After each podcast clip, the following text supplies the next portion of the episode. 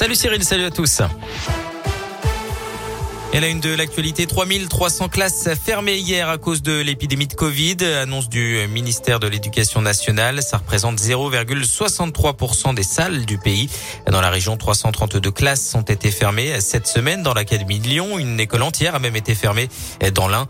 Au total, 270 élèves et 13 membres du personnel ont été testés positifs. Notez que plus d'un millier de collèges et lycées ont proposé un parcours vaccinal à leurs élèves sur l'ensemble du territoire français.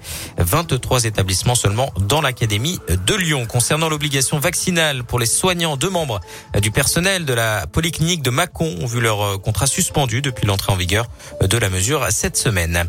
Le ministre de l'Intérieur en Isère aujourd'hui, moins d'une semaine après le crash d'un hélicoptère de la sécurité civile à Villard-de-Lans, près de Grenoble. Gérald Darmanin a rendu hommage aux mécaniciens décédés, une cérémonie durant laquelle il a reçu la Légion d'honneur à titre posthume. Dans la Loire, les suites du braquage de Firmini, les deux suspects sont toujours recherchés. Ils avaient fait irruption, on le rappelle, dans le centre commercial Leclerc hier matin, armés et cagoulés pour attaquer une bijouterie. Et l'enquête se poursuit. Une journée agitée sur les routes de Haute-Loire hier avec une course-poursuite à Brive-Charensac près du Puy-en-Velay. Un motard de 19 ans a refusé de se soumettre à un contrôle de police. Il a finalement provoqué un accident, heureusement sans gravité. Il a donc été interpellé pour refus d'obtempérer, mais pour défaut de permis et d'assurance, mise en danger de la vie d'autrui et conduite sous l'emprise de stupéfiants.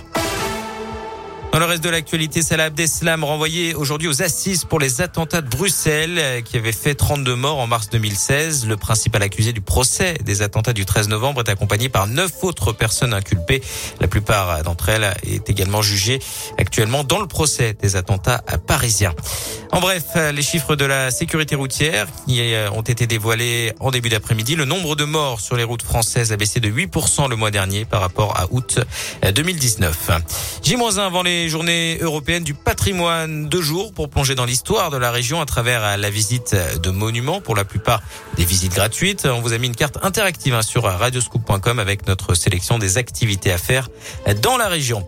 Du sport et du foot, la sixième journée de Ligue 1 ce week-end au programme Saint-Etienne-Bordeaux. Demain soir à 21h, Clermont-Brest dimanche à 15h avant le choc PSG-OL.